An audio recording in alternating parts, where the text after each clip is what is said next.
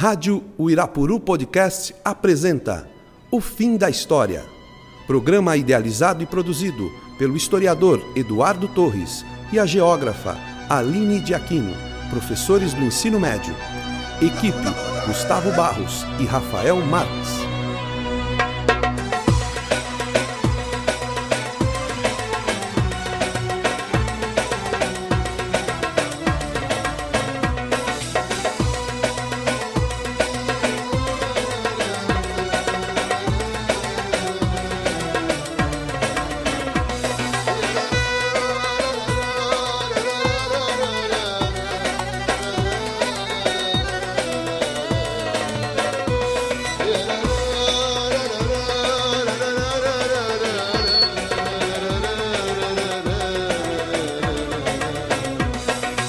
بحبك يا لبنان يا وطني بحبك بشمالك بجنوبك بسهلك بحبك بحبك يا لبنان يا وطني بحبك بشمالك بجنوبك بسهلك بحبك بتسأل شو بني Olá, bem-vindos ao Fim da História, nosso podcast educativo cultural.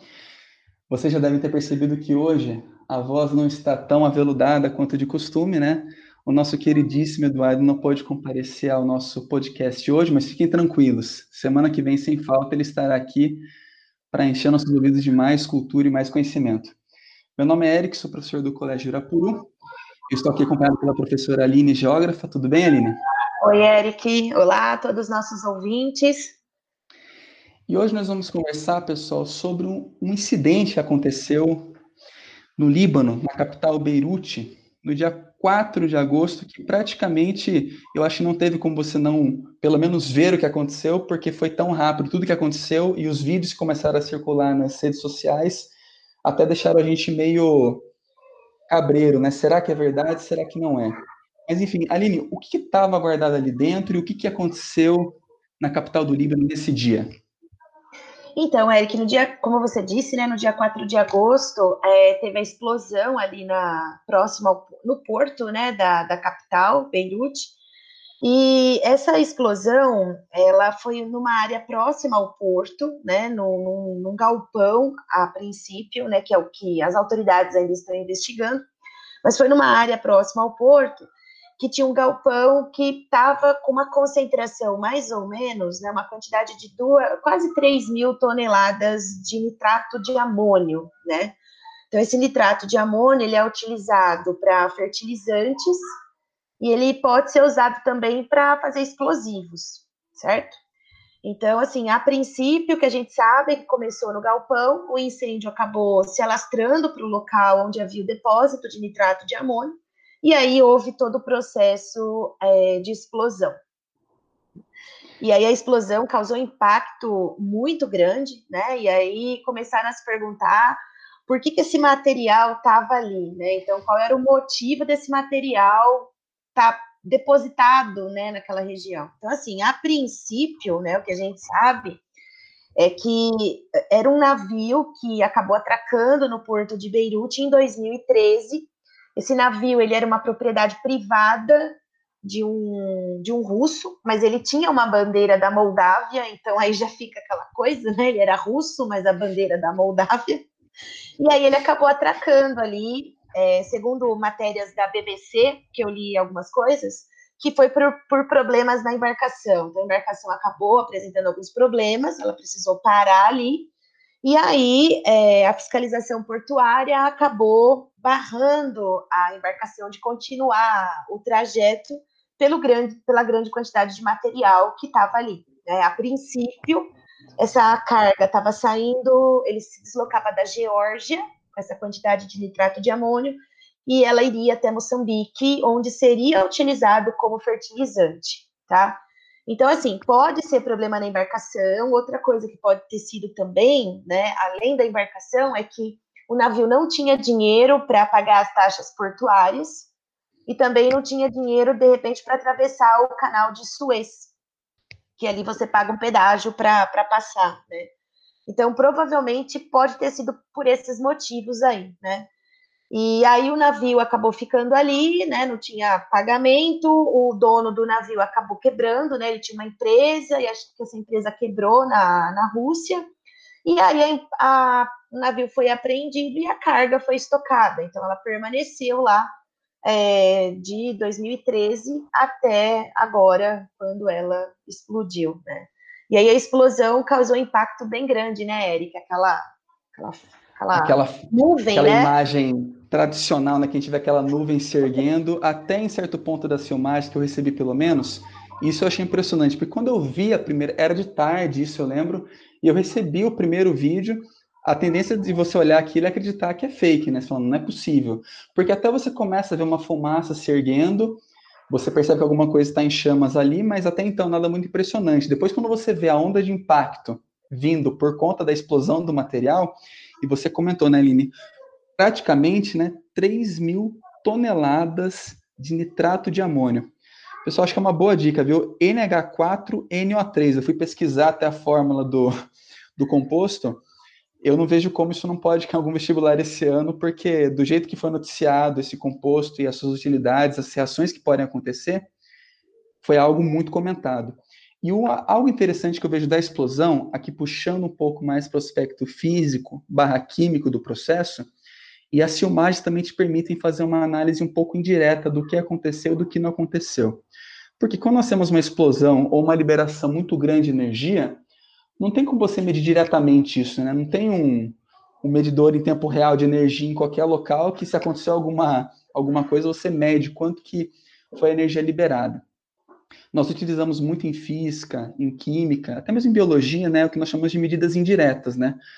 Nós não medimos, de fato, quanto foi liberado, mas a consequência dessa liberação, e daí fazemos uma indução para ver mais ou menos quanto que foi liberado de energia, né? Eu li alguns artigos que saíram principalmente na Universidade de Brasília, na UNB, que tem alguns convênios com laboratórios de sismologias na Europa, que tentam medir, né, abalos sísmicos e por aí vai. E eles conseguiram medir o impacto gerado por essa explosão que aconteceu lá em Beirute. E essa explosão teve uma liberação de energia proporcional a um terremoto de 3.3 em escala Richter.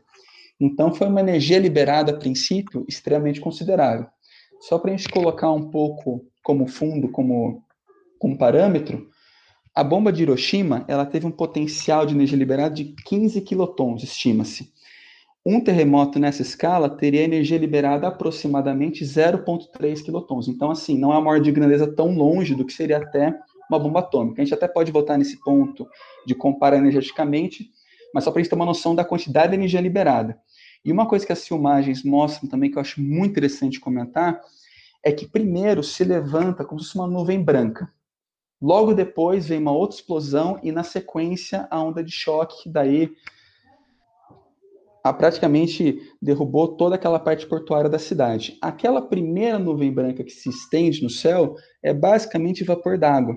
Por quê? Como você tem uma liberação repentina de energia, você aumenta a pressão naquela região.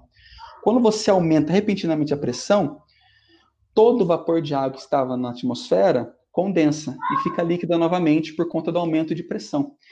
Isso você encontra até ali, é muito interessante você ver em imagens de aviões supersônicos, quando eles atingem a velocidade do som e rompem a barreira, forma aquele cone, né? Que a gente chama de cone ultrassônico.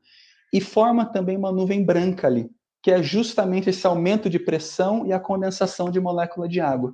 Então, ah. esta primeira, essa primeira imagem nós vemos nas filmagens, e qualquer um pode pegar as filmagens, você vai observar isso.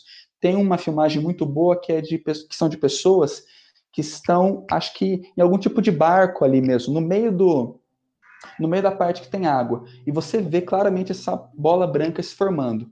Logo depois a água vaporiza novamente, né, porque a pressão tende a diminuir um pouco, cria uma região de baixa pressão ali no centro e vem a onda de impacto. Essa onda de impacto foi escutada a quilômetro de distância. Eu li uma reportagem também que parece que no Chipre, país próximo, escutaram essa onda de impacto. E só lembrar também um pouquinho que é o som, né? O som é uma onda que se propaga através de porrada de molécula de ar em molécula de ar. E essa onda de impacto foi que destruiu, arrebentou praticamente grande parte da cidade, os prédios, os vidros, e foi essa a consequência, né? Então, eu acho interessante fazer essa primeira análise da explosão, esses aspectos físicos da explosão. E um ponto que me chamou também a atenção na sua fala, Aline, foi a questão desse material estar lá, e parece que não houve muito bem uma, uma, não uma fiscalização, mas parece que não havia um consenso do que ser feito. Teria alguma relação isso com o estado geopolítico atual do Líbano? Enfim, tem alguma correlação entre isso? Você vê alguma, alguma relação entre isso? Então, é, eu fiz aqui umas considerações, né? E à medida que você falou dessa da explosão, né? Então, assim, teve um impacto muito grande, né? E aí os, os danos, né? As perdas, elas estão variando mais ou menos de 10 a 15 bilhões de dólares. Então, isso é mais ou menos um quarto do PIB do país, né? Então, assim, o, o, o que o governo hoje está investigando ali na, no Líbano, né, é as condições do estoque, né? Então, como é que estava esse estoque ali, né? Porque são 3 mil toneladas praticamente de um produto perigoso. Aí a gente já entra nessa questão do governo libanês, né? Então, eles estão analisando as condições de estoque o que causou esse incêndio é, foi natural, foi algo, sei lá, alguém pôs fogo em algum lugar, alguma coisa, então eles estão analisando isso também. E uma interferência externa, uma provável interferência externa, tá? Assim, é, quanto à, à, interferência externa, o que se especula aí, né, eu até recebi algumas notícias por WhatsApp, é que o, o, Israel teria explodido o depósito, porque, na visão deles, esse depósito era de armas e era do grupo Hezbollah. Então, o Hezbollah, ele é um grupo que nasceu nos anos 80, né, depois de uma de problemas ali de fronteira entre o Líbano e Israel, né, Israel acabou invadindo é, o sul do Líbano e acabou é, tendo uma matança, né, muita gente acabou morrendo ali, e aí nasceu o que nós chamamos hoje de terrorismo moderno, né? Então o Hezbollah faz parte disso. E o Hezbollah é um grupo que hoje ele já está no governo, né? Ele tem ali o, o, braço político dele e ele tem o braço armado, né? E o braço armado é aquela lógica de a extinção a Israel. Então existe esse, esse, essa questão. Então é um grupo que defende a eliminação do Estado de Israel. E aí Israel fica permanentemente ligado se de repente o Hezbollah vai causar algum tipo de terrorismo dentro do país. Então, assim, é tensão 24 horas de ambos os lados, né? Tanto é que tem, tem país que não considera até o governo eh, do Líbano por conta de influência do Hezbollah, e tem países que não negociam, tem países que negociam, porque tá, tem essa lógica desse grupo, que alguns países não consideram esse braço político deles e que hoje está no governo do Líbano, né? Então, só para o pessoal entender, o Líbano passou por uma guerra civil, né, de 1975 até os anos 90, mais ou menos, e assim, mas é um final, é, é um final que ainda tem um desmembramento, porque teve uma, uma grande influência de, de potências regionais, né? Então, para a gente entender, existe um pacto nacional ali dentro do Líbano, né? Que você compartilha poder. E aí esse poder ele é compartilhado entre as três maiores comunidades que tem religiosas ali no país, né? Então o presidente ele é maronita, o primeiro-ministro ele é muçulmano sunita e o presidente do parlamento ele é muçulmano xiita, né? Então você tem essa essa esse esse compartilhamento né, de poder entre no país. Então, na verdade, ninguém, cada um quer puxar farinha para o seu lado, né? Então, cada um quer puxar farinha para o seu lado, e aí o, o, Líbano fica um estado totalmente fragmentado. Então, não existe um, um estado funcional, né? Um estado que funcione dentro do, do Líbano. Então, assim, talvez esse seja o motivo, né? Então, a carga está lá, Aí as, a, quem trabalha no porto, né, fala para as autoridades maiores, né, a nível hierárquico maior, fala, olha, tem um depósito aqui, está muito tempo aqui. Aí a, o, o hierárquico é, mais acima fala, ah, eu já falei com o cargo do governo, né, mas tem que esperar. E aí fica aquela coisa e a carga vai ficando, né, que é um problema típico de países que não tem realmente um Estado funcional, né, algo que funcione, né. Então, provavelmente, eu acredito que tenha sido negligência mesmo, né? Que, que a explosão tenha sido negligência, porque a carga está lá já há muito tempo. E o Líbano tem todo esse histórico aí de, de fragmentação no Estado, né? E, e, não, a gente não pode esquecer também que o Líbano ele, foi, ele foi um protetorado, entre aspas, né? Ele foi um protetorado francês. Então, logo depois da, da Primeira Guerra Mundial, quando teve a, a divisão ali, né, do, a partilha do Império Otomano, é, a Líbia e a Síria, eles ficaram com mandato francês, né? Então eles ficaram de 1900, logo depois da Primeira Guerra Mundial, até 1943 sob controle é, francês. E por incrível que pareça, o Macron foi a primeira liderança política que é, que visitou o Líbano. Então, muito antes do presidente, do líder do parlamento, o Macron estava lá, né? E está tendo até um, um, A população ali do Líbano, eles estão fazendo como se fosse um. Uh, quando a gente anota, Eric, deu branco em mim, quando as pessoas fazem várias assinaturas, como que chama? Um, não plebiscito, no caso? Um plebiscito. Não plebiscito, mas um abaixo assinado. Como abaixo assinado. Isso, como se fosse um abaixo assinado, para que a França tome conta do governo. Então eles querem, né, que é, eles estão reivindicando isso, que uma petição, petição, uma petição, é uma petição online eles estão fazendo lá para que a França assuma o controle do país pelos próximos 10 anos. E eles já conseguiram mais de 60 mil assinaturas, tipo, em 24 horas, né? Porque é um país que, que vem já com uma crise econômica, né? Que é, é reflexo é, da crise da região ali, né? Então, a gente teve uma crise econômica de 2008, que chegou nos países mais pobres a partir de 2014, tanto é que o Brasil também sofreu com isso, né? E sofre com isso até hoje.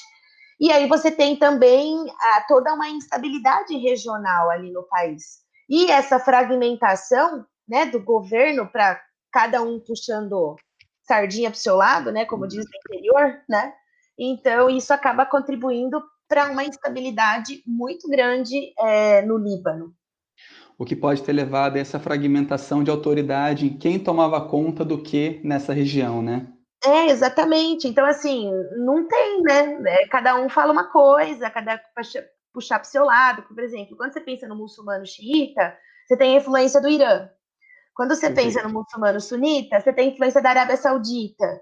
Então, são dois países que têm posicionamentos contrários e são inimigos, vamos pensar assim, né? Aí, do lado da Arábia Saudita, você tem os Estados Unidos. Aí, do lado do Irã, você tem a Rússia e a China. Então, você tem um, você forma ali um, um, tabuleiro que é difícil de você conseguir é, resolver, né? Então, Falta uma coesão mesmo, né? Ele não é, são muitas forças ali e a somatória delas é de difícil interpretação, né? Para que é. lado isso vai romper, para que lado isso não vai romper, né? Tanto é que existe a ideia de, de, de, fazer, por exemplo, uma mudança no governo. Inclusive, os protestos que eles estavam vindo antes das, da explosão são protestos que querem mudanças na forma como o governo foi estruturado depois desse pacto é, com o fim do Império Turco-Otomano. Né? Então, eles querem essas mudanças, uhum. principalmente os jovens, né?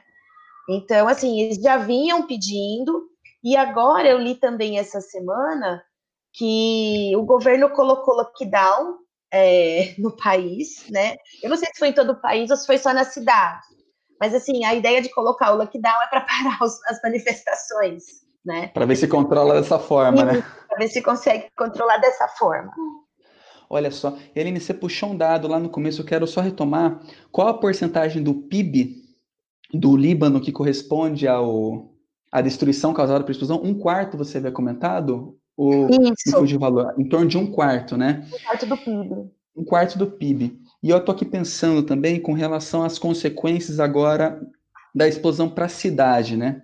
Porque muito tem se comentado do, do impacto que causou o impacto físico, né? Você comentou do impacto geopolítico, que isso pode, pelo menos veio no meio de uma onda de de manifestações, de climas conturbados geopoliticamente.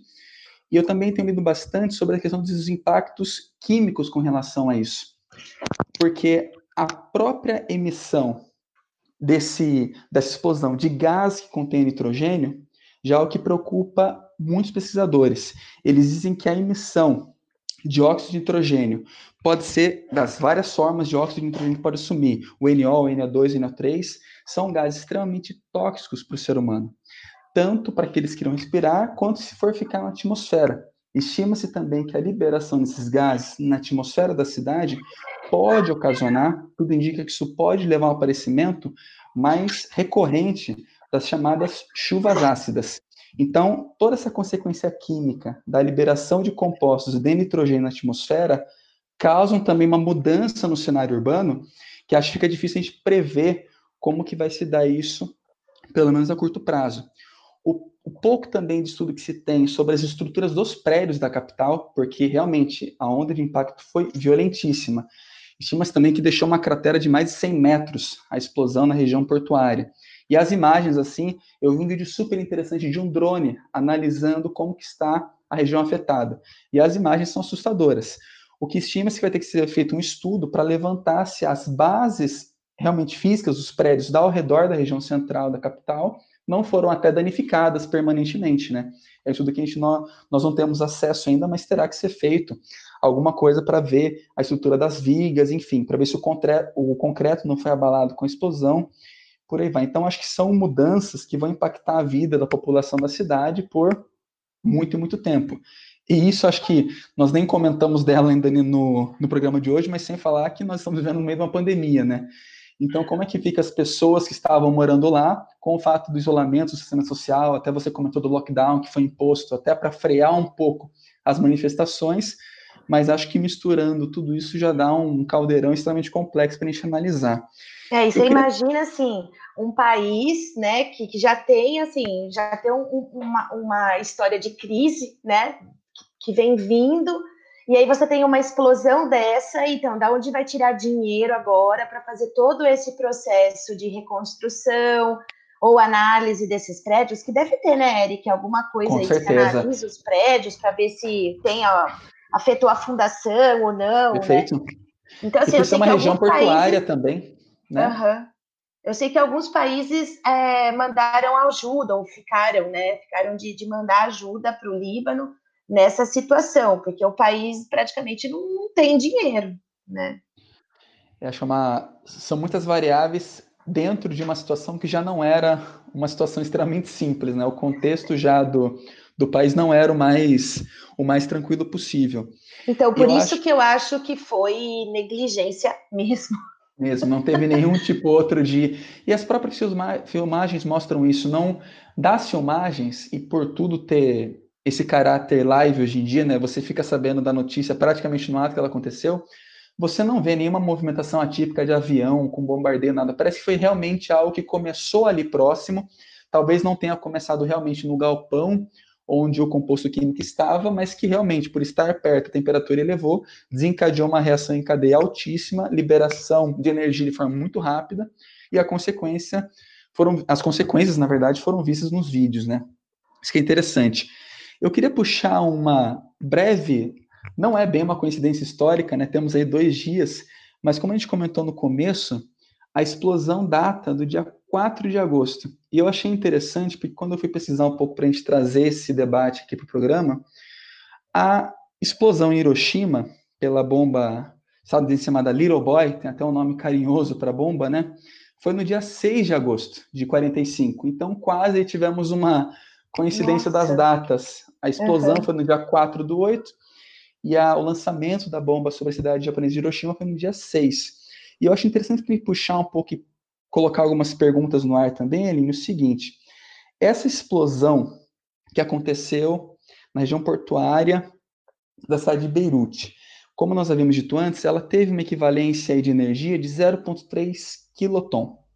A bomba de Hiroshima chegou aproximadamente, estima-se, 15 quilotons. E só para a gente ter uma ideia do que foi a explosão de Hiroshima e poder comparar com uma certa escala com relação ao que aconteceu em Beirute, que já nos chocou absurdamente ver os vídeos e ver aquela onda de impacto, né? Porque a onda de impacto ela acontece com qualquer tipo de explosão, porque você tem uma reação em cadeia de altíssimo nível energético, então você vai ter, claro, que essa camada de ar se propagando com velocidades absurdas. Em Hiroshima, em Hiroshima, a bomba, quando foi lançada, ela não explode ao tocar o solo. Isso é um pensamento que as, que as pessoas têm, mas ela explode no ar. Ela é programada para explodir antes de tocar o solo. E o mecanismo dela é bem simples, na verdade é como se fosse uma bala de urânio. Essa bala de urânio, ela vai em direção ao núcleo que tinha aproximadamente, no caso de Hiroshima, 15 quilos de urânio 235, um isótopo do urânio. Isso é interessante, porque a Aline comentou, de nitrato de amônio, 2,7 mil toneladas explodiram e liberaram essa energia. A bomba de Hiroshima tinha apenas 15 quilos de urânio. É claro, gente, que a bomba não tinha apenas 15 quilos, né? Isso era o núcleo de urânio, que aí sim, ali acontecia toda a reação. E é basicamente uma reação de fissão nuclear, né? Um átomo colide com o outro, liberando uma quantidade absurda de energia. Então, a transformação basicamente de matéria em energia. E as temperaturas que foram alcançadas no centro da explosão de Hiroshima chegam a 1 milhão de graus Celsius. Com certeza, de Beirute não chegou nem um pouco perto desse valor. E estima-se também que a 3 quilômetros do centro, do epicentro da explosão em Hiroshima, o brilho da explosão era cerca de 100 vezes maior que o brilho do próprio Sol, a nossa estrela. Então, só para a gente comparar um pouco esses valores energéticos e entender o que aconteceu em uma cidade e o que aconteceu em outra.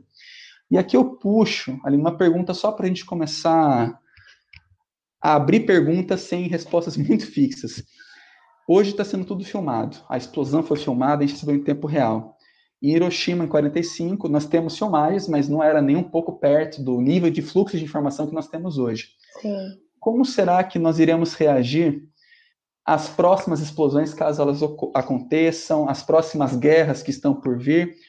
Como que esse fluxo de informação vai impactar na opinião pública? Eu acho que essa seria uma pergunta. O que você pensa sobre isso aí? O que você acha que pode acontecer com o mundo com a velocidade da informação nesse grau?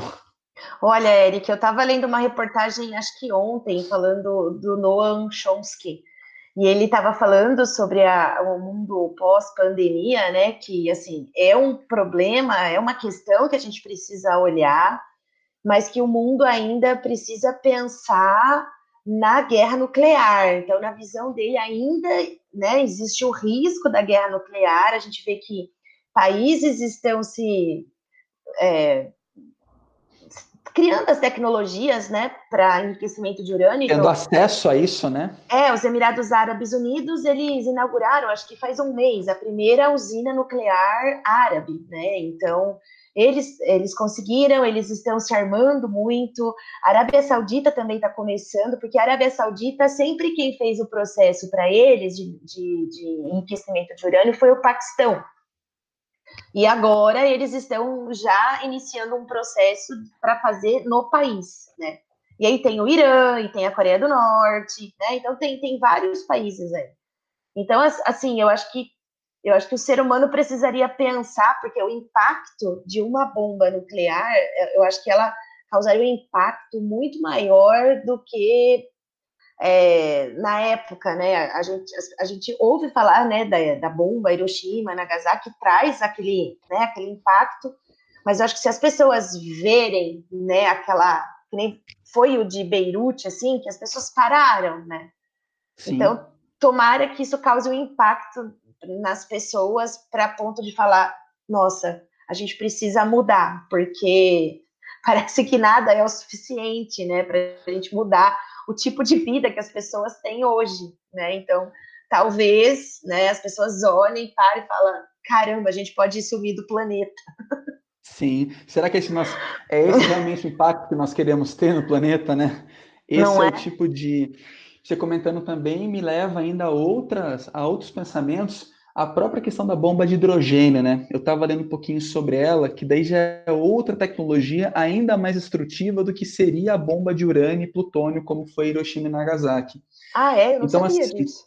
A bomba eu achei super interessante, porque quando eu fui puxando explosão, cogumelo, um assunto vai puxando ao outro, e a bomba de hidrogênio ela tem um funcionamento muito interessante, assim, do ponto de vista te tecnológico. É óbvio que eu acho que é um algo surreal a gente gastar tempo, tecnologia em dinheiro para providenciar formas de energia dessa forma, né? A gente poderia usar essa energia de outra maneira e não que para criar ondas de impacto para devastar cidades ou países, né? É, Mas a bomba de hidrogênio, ela tem uma, um funcionamento muito sofisticado. Ela funciona em duas etapas.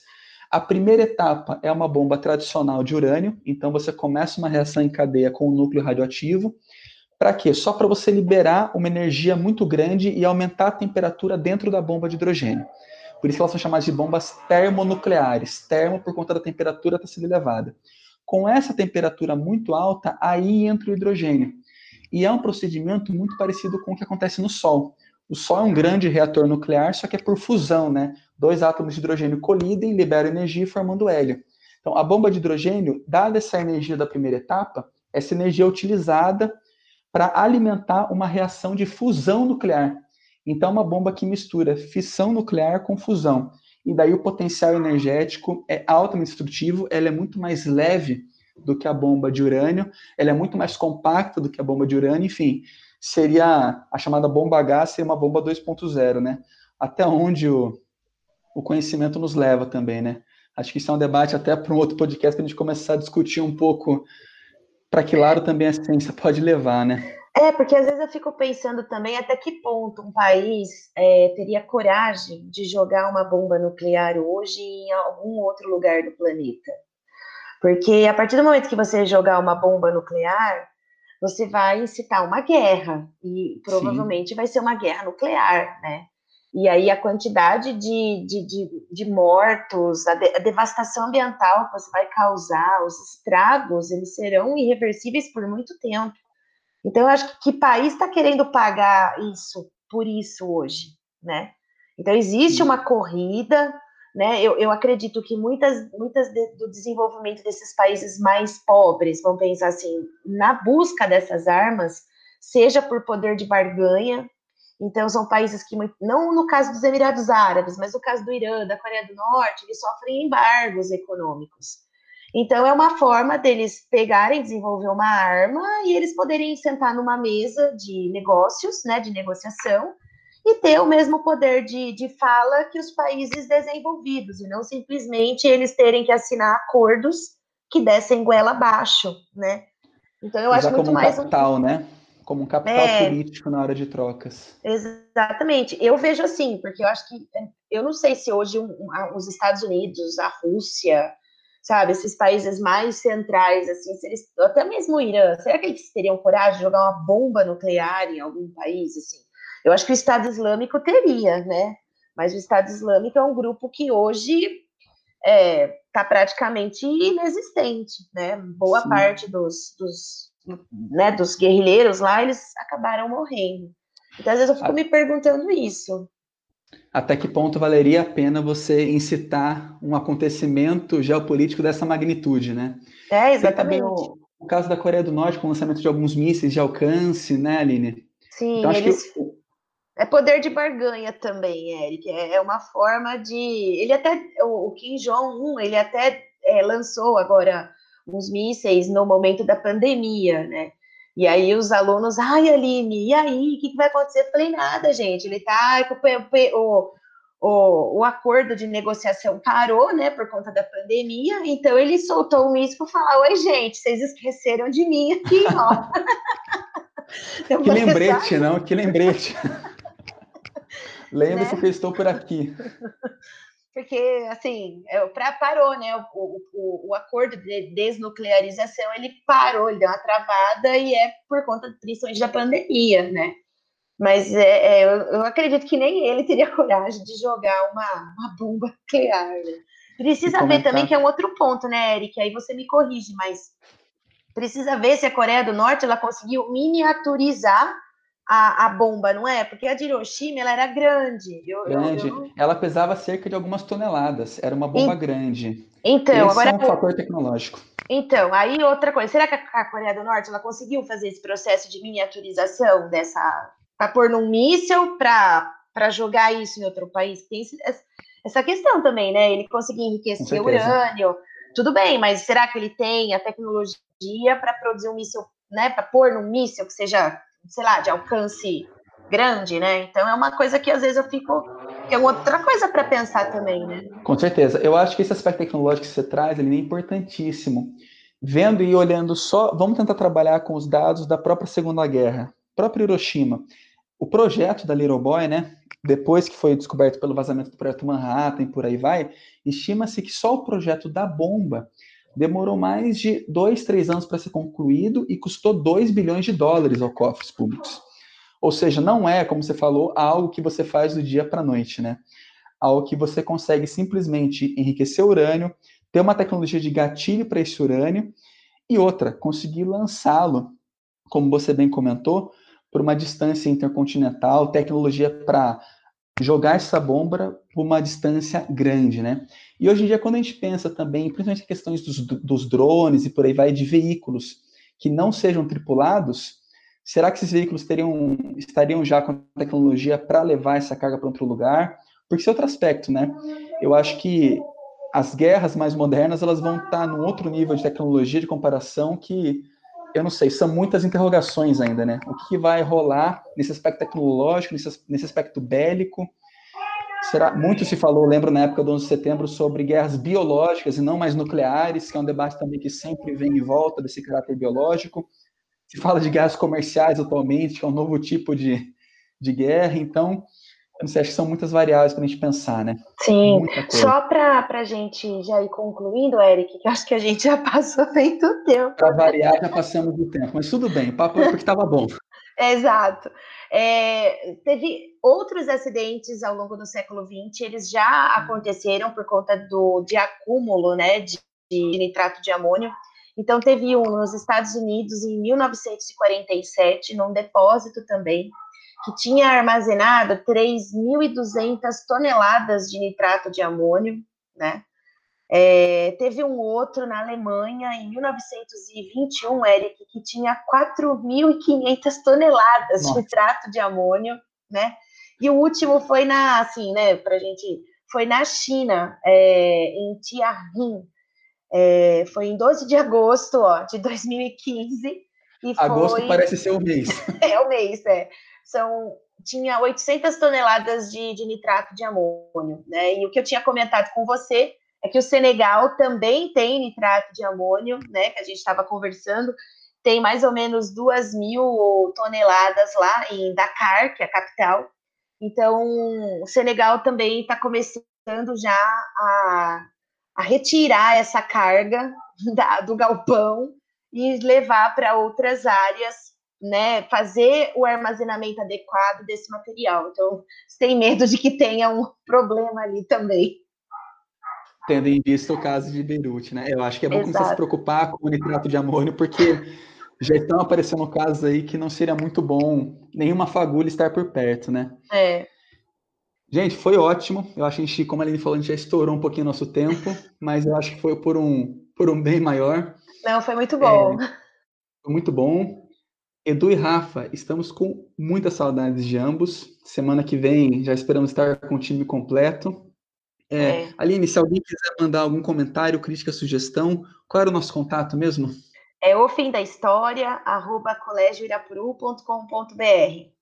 Como diz o Eduardo, nos escrevam. Nos escrevam, é verdade. Nos escrevam.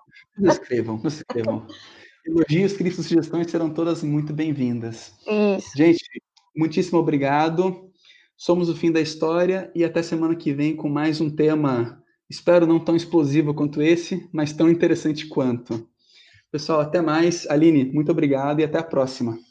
Obrigado você, Eric. Obrigado, pessoal. Um beijo.